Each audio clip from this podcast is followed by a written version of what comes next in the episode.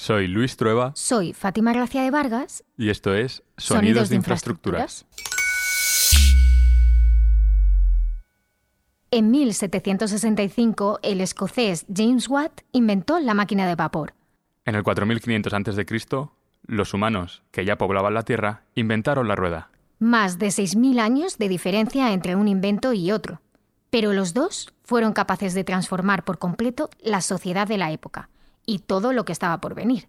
Momentos marcados en rojo en los libros de historia como signo de evolución y progreso. A menor escala, la construcción, la ingeniería y la arquitectura evolucionan con el paso del tiempo, gracias a la acumulación de experiencia y la llegada de nuevas tecnologías que impulsan el cambio. Conceptos como la sostenibilidad o la revolución digital hacen que en los últimos años hayamos visto un progreso imparable. El primero se hace cada vez más necesario. Se elevan las temperaturas, se dan fenómenos extremos como Filomena y necesitamos sumar esfuerzos para mejorar la salud de nuestro planeta. Por todo eso, se hace imprescindible la búsqueda constante de la eficiencia y la sostenibilidad. Hay proyectos que por su propia definición son innovadores. Trabajos que por lo distinto generan expectación desde su puesta en marcha. Es el caso de Demosad. Un prototipo que es la evolución a mayor escala de otro desarrollado con anterioridad en la Bahía de Santander, que además de servir como centro de pruebas para la innovación, tiene como objetivo el aumento de la sostenibilidad a través de la producción de energía eólica. El Demosad es un molino de viento de 2 megavatios de potencia, como los que puedes ver en cualquier llanura a lo largo y ancho del país, pero que hace su trabajo desde el mar, de esta manera, aumenta las opciones de generar energía, ya que se encuentra en un lugar más abierto y propicio para ello, y con un menor impacto visual. Es eso y mucho más. Pues lo definiría como un proyecto distinto, un, proyecto intenso, eh, técnicamente complejo y que también eh, ha generado eh, mucha curiosidad. ¿no? Él es Enrique de las Cuevas, jefe de obras de Ferrovial Construcción y jefe de obra del prototipo de Mossad.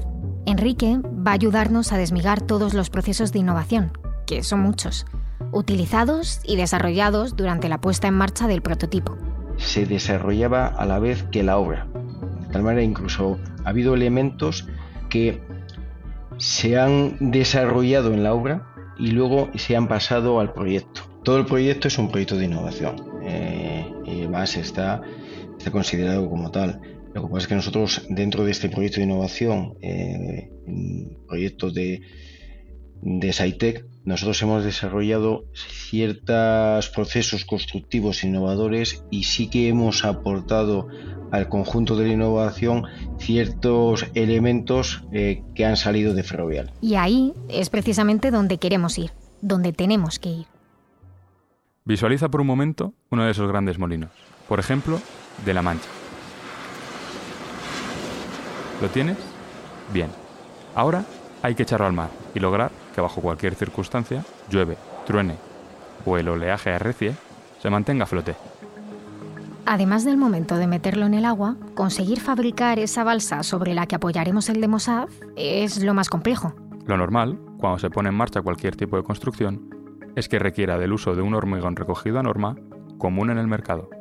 En el caso de Demosad, se hacía imprescindible un hormigón aligerado, muy concreto, que cumpliera con especificaciones y requerimientos muy exigentes.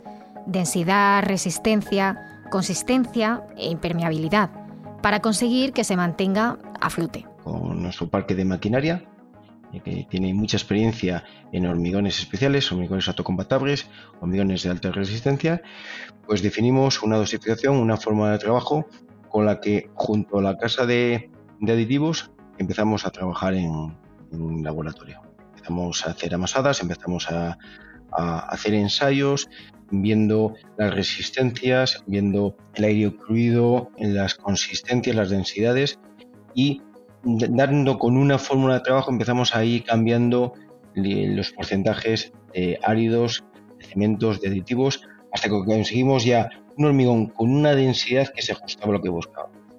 Una vez que ya teníamos en laboratorio esa fórmula de trabajo, lo que hicimos fue, vamos a, planta y en planta empezamos a hacer eh, amasadas y ver que en el proceso de fabricación se mantenían las características que habíamos conseguido en laboratorio, pero no solo el proceso de fabricación, sino el proceso de, transporte, el bombeo, viendo cómo, eran hormigones muy, con, mucho aditivo, viendo cómo se comportaba ese hormigón en el tiempo y, sobre todo que se mantuviesen eh, las especificaciones una vez bombeado el hormigón.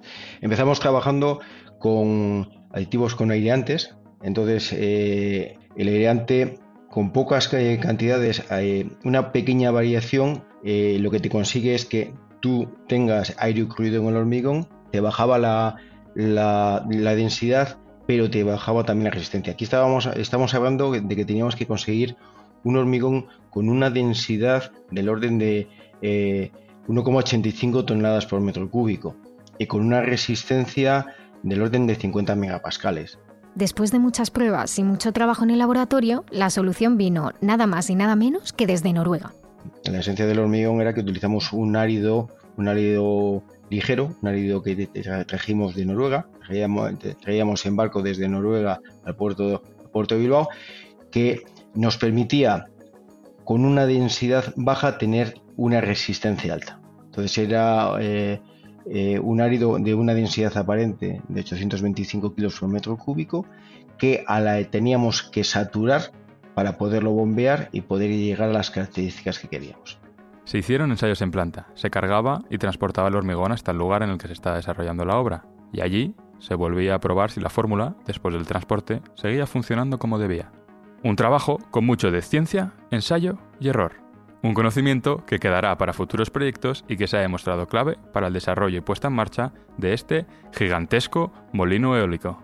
El próximo reto, multiplicar por 8 el tamaño y la potencia del actual de Mossad, para fabricar un modelo de 15 megavatios, con un tamaño infinitamente más grande que el desarrollado por Enrique y todo su equipo. Las dimensiones del prototipo que hemos hecho nosotros es de 70 metros de 70 metros de eslora y de 30 de manga y 24 de puntal, sin contar lo que es la parte, del, la parte metálica del molino eólico. Y el siguiente va a ser mucho más grande. Eh, la, intención es que las energías renovables, la producción de energía renovable, sea muy alta. Todos sabemos que el impacto que tiene la eólica en tierra, los molinos, ¿no? Eh, eh, yo creo que en el, impacto en el mar va a ser, va a ser menor. Y aparte de que va a ser menor, eh, también está estudiado eh, que el aprovechamiento en el mar es más alto.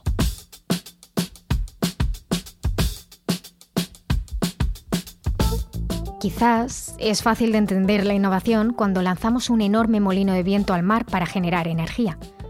Cuando hablamos de digitalización puede no parecer tan sencillo, nada más lejos de la realidad.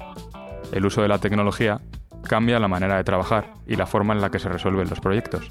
Nosotros hemos establecido cuatro niveles de digitalización, ¿no? Entonces, el primero, el más, básico, es simplemente trabajar con plataformas de gestión documental. Tenemos una dentro de la casa que es eh, DocSite y a todas las obras de menos de 25 millones les pedimos que solo usen eso. De hecho, eh, hay una obligación por parte de Ferrovial de que todas las obras utilicen esa parte de DocSite porque es como el repositorio de todas las obras y todos los proyectos de Ferrovial donde va a ir toda la información. ¿no? Luego, a partir de 25 millones ya se le empieza a pedir un poquito más de digitalización. Ahí ya entran otras plataformas de gestión documental, entra la parte de movilidad. Ahí tenemos la plataforma que se ha elegido de manera eh, corporativa, es Procore y en función de los requerimientos que tengan por parte del cliente o, si es un requerimiento por parte de Ferrovial, pues utilizamos Procore, eh, pedimos que hagan captura de fotografía en campo, que utilicen eh, una tablet para visualizar los planos en obra y a partir de ahí también un poco en función de sus necesidades o incluso como lo están adoptando, pues vamos aumentando ese grado de digitalización. Entonces, a partir de 25 millones sí es verdad que nosotros intentamos hacer un, un mayor, o, les pedimos un mayor esfuerzo realmente en la parte de digitalización. Isabel Gutiérrez trabaja en el Departamento de Construcción Digital y Gestión de Datos. Es la responsable a nivel global de la digitalización e implementación de BIM en todos los proyectos de Ferrovial.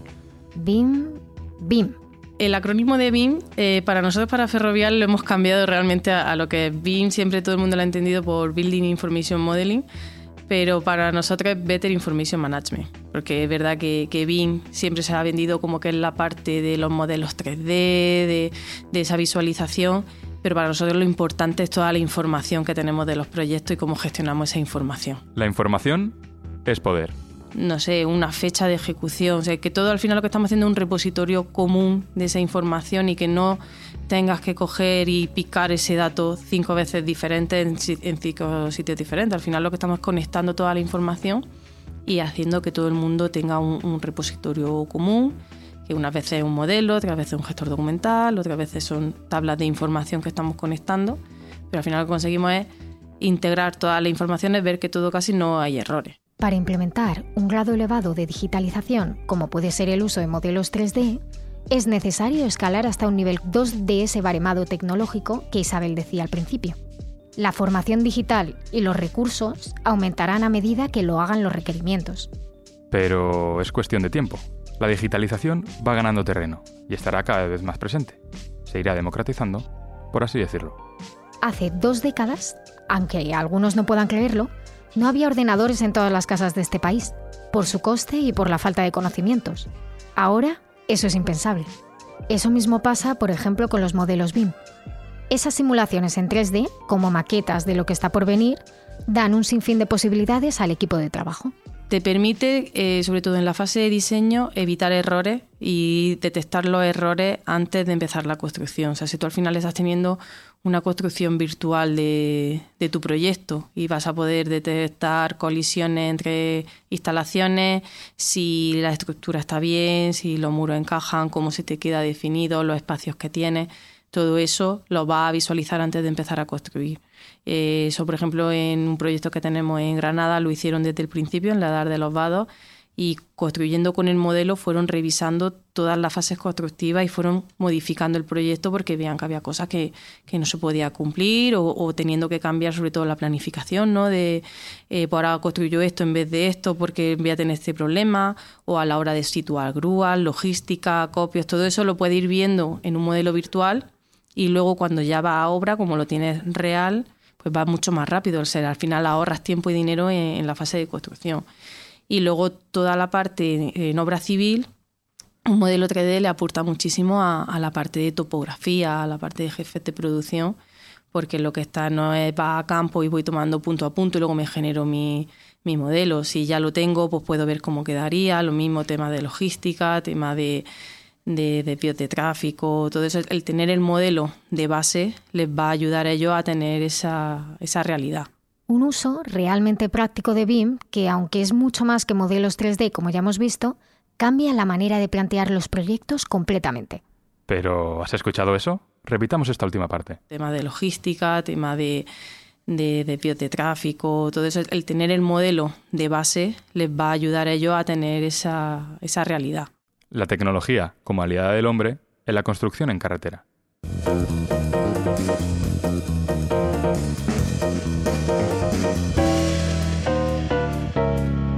Cuando las protagonistas o el escenario de la obra es una autopista, es más necesario todavía aumentar la eficiencia. ¿Por qué? Por evitar la pérdida de tiempo a los que por allí transitan, o los cortes en las vías que implican además un coste económico. Ahí, por ejemplo, también hay innovación. Ese fue el reto con el que tuvieron que lidiar Juan José Sánchez, jefe del Departamento de Estructuras en la Dirección Técnica de Ferrovial, y su equipo, cuando se les encargó la construcción del Puente de la Concordia Madrid. Ubicado en la M12, esa mole de 130 metros de longitud y 2.400 toneladas de peso está dibujada en el entorno de la ciudad, como puerta de entrada desde el aeropuerto Adolfo Suárez Barajas para todos aquellos que llegan a la capital de España. Las dificultades para su puesta en marcha eran varias, y la búsqueda de una solución fue el punto de partida. El problema más repetido en proyectos de este tipo son los horarios de trabajo. Largas jornadas, que deben ser nocturnas para evitar trastornos y cortes de tráfico en las vías afectadas, lo que todavía aumenta más el presupuesto y el tiempo para finalizar la obra. Para evitar el que, el que tengamos que hacer trabajos nocturnos, el, el tener que hacerlo sobre la propia carretera, lo que te lleva a pensar otras alternativas constructivas que te permitan construir el puente fuera y luego colocarlo. Sobre el papel a veces es fácil, pero luego te encuentras, como en este caso, que una de las calzadas de la autopista es elevada, la otra está más baja, y eso, son obstáculos que tienes que ir, que ir venciendo y que a su, a su vez van eliminando alternativas constructivas por la dificultad que eso supone. Entonces, bueno, fuimos, fuimos eh, dándole forma a esta solución de hacerlo, de hacerlo en un lado para luego transportarlo durante, no sé, fueron muchos meses de trabajo. Esa diferencia de alturas es la que hizo que Juanjo y todo su equipo se rompieran la cabeza durante meses. Finalmente, llegaron a la conclusión de que la construcción en paralelo a la carretera sería la solución para evitar los trastornos. El puente, metálico y construido por partes, vino directamente desde Galicia y se transportaron las largas planchas que lo componían hasta la campa paralela a la carretera donde se ubicaría. Esas enormes piezas fueron juntándose una a una sobre una estructura metálica apoyada en el suelo en ese lateral de la M12, hasta conseguir un puzzle completo de 130 metros y 2.400 toneladas. De esa manera se conformaron tablero, arco, hasta terminarlo y poder transportarlo de una manera completa. Pero las condiciones específicas del transporte, por lo peculiar que es el terreno, obligaban a aplicar una solución más, que facilitara su colocación final. Tienes que montarlo a una cierta altura. Evidentemente, eh, puedes montarlo lo más cerca del suelo. El puente tiene una, una geometría especial, es un puente curvo, si os habéis fijado en las fotos, ¿no? es un puente que tiene muchísima pendiente longitudinal. Es todo eso lo que te obliga es a colocar una especie de apoyos transversales, ¿no? En los que vas montando los segmentos de puente que vienen a tener unos 30 metros, por lo tanto tienes que tener apoyos ¿no? cada 30 metros para colocar esos segmentos de puente para soldarlos luego entre sí. Una vez que ya está todo soldado entre sí, evidentemente esa estructura auxiliar solamente eh, ya no es necesaria. En navegación aérea, el término punto de no retorno designa el momento de un vuelo en el cual, debido al consumo de combustible, es totalmente imposible volver al punto de origen. Hay que llegar a destino y no se puede recular. Punto de no retorno, también una vez iniciada la maniobra de elevación y puesta en marcha del movimiento del puente. Lo que tenemos que hacer es elevarlo de esa, de esa estructura auxiliar. Y a partir de ese momento ya no hay vuelta atrás. ¿Por qué? Porque tienes unos compromisos con la, con la carretera, con la autopista, de una serie de cortes, ¿no? Tienes un compromiso con los medios de transporte, con la empresa, evidentemente está limitado a una serie de días, porque normalmente estos medios no son tan habituales en el mundo. Quiero decir que están comprometidos. Eh, tú, normalmente, cuando te dan eh, la posibilidad de usar estos medios con una empresa, eh, tienes una ventana de trabajo. Por lo tanto, tienes que llegar a esa ventana con la estructura completa, ya ensamblada, transportarla y liberar los medios para que se vayan a otra obra en el mundo. Por lo tanto, la dificultad no es tanto técnica como, como que e, encajar en esa ventana, ¿no? Tener todos los trabajos. Tiene mucha presión mediática. De hecho, bueno, teníamos muchas visitas. Esos días estábamos todos muy, muy tensos en la maniobra, pero estaba el alcalde, estaba el presidente. Pues lo primero que tenemos que hacer es elevar el puente 8 metros por encima de, su, de, su, cota. Ahora mismo está a una cota que donde lo hemos ensamblado, pero tenemos que elevarlo 8 metros para poder salvar esta, este, este obstáculo que supone esa calzada de la M12. Y además para que nos quepan los, los, los medios auxiliares que usamos, las, plataformas, dos SPMTs. Self-Propelled Modular Transporter. Unas plataformas de ruedas con una capacidad de transporte y rotación sobre sus ejes enorme que se utilizan para mover grandes cargas. Grandes carros con un buen puñado de ruedas que permiten girar en cualquier dirección, incluso sobre sí mismo. De esta manera se puede ajustar al milímetro el lugar en el que colocar el puente. Reduce mucho las posibilidades de fallar.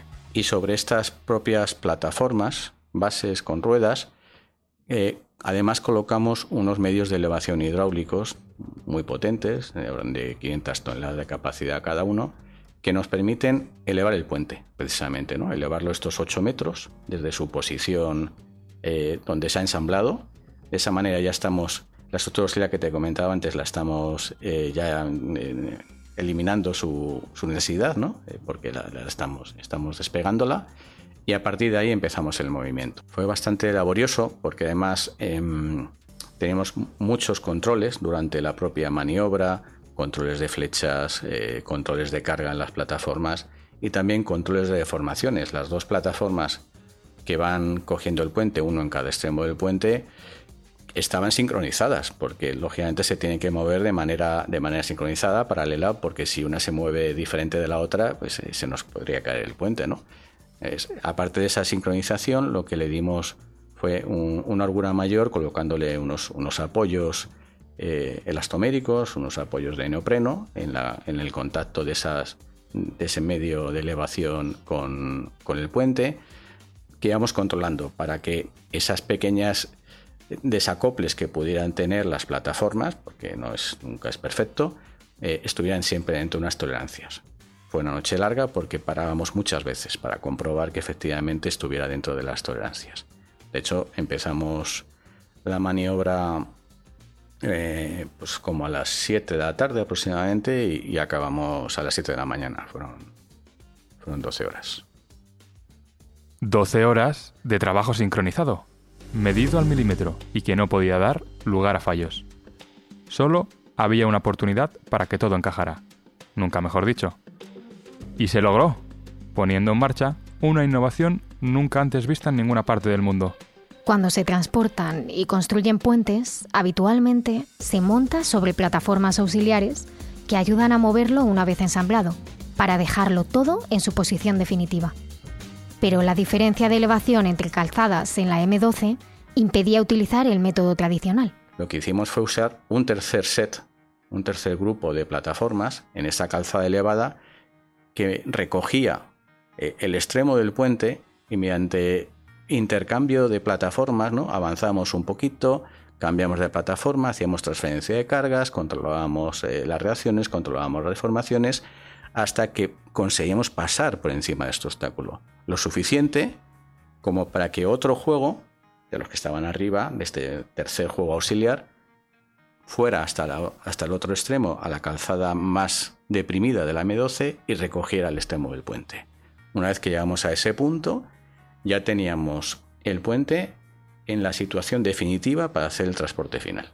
Elementos que han sido y son usados en diferentes obras, pero de forma individual no se han desarrollado específicamente para el puente de la Concordia en Madrid, pero la enorme innovación que quedará y ayudará a futuro en la construcción de puentes es ese uso coordinado de todos ellos. Tres sets combinados de plataformas con transferencias de carga entre ellos y el uso de sistemas hidráulicos de elevación que van sobre las plataformas. Una innovación muy aplaudida, y es que el proyecto ha sido galardonado en todo el mundo, habiendo sido finalista además en los premios IAPSE, la Asociación Internacional de Puentes e Ingeniería Estructural. El desarrollo permitió ahorro de tiempo, recursos y trastornos para la ciudad de Madrid. Todo este circo que hemos montado tiene un coste importante. Si, lo, si tú lo montas eh, directamente en su sitio definitivo, que en el fondo es lo, es lo, que hicimos nosotros, ¿no? Montarlo en la campa, montarlo en el lateral sobre esa estructura auxiliar, si en vez de hacerlo ahí lo haces en el sitio definitivo, has terminado. ¿Por qué lo hacemos fuera? Con ese coste añadido que fueron muchos cientos de miles de euros o algunos cientos de miles de euros.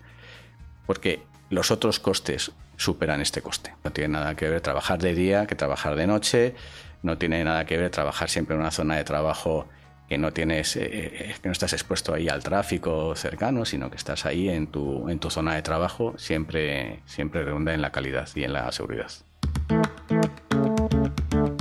hormigones a medida para lanzar molinos al mar, digitalización para ser más eficientes y enormes estructuras para mover enormes construcciones. El uso de técnicas innovadoras en la construcción no se detendrá aquí. Y es que se seguirá compartiendo el conocimiento, como en el caso de la rueda o en el de la máquina de vapor.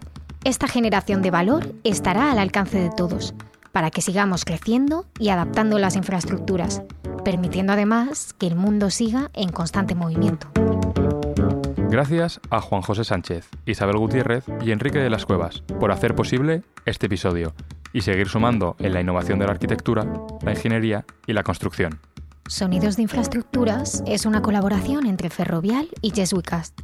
Nuestro equipo incluye a Francisco Izuzquiza, Alberto Espinosa, Sergio F. Núñez, Luciano Branca, Kevin García Quinn, José García Guaita, Arancha Gulías, Claudia Castaño Piqueras, Bethany Ashcroft, Luis Trueba y yo, Fátima Gracia de Vargas. Si te has quedado con ganas de más, puedes disfrutar de muchas más historias en nuestro podcast Sonidos de Infraestructuras o en nuestro blog. Soy Fátima Gracia de Vargas. Soy Luis Trueba y esto es Sonidos de infraestructuras.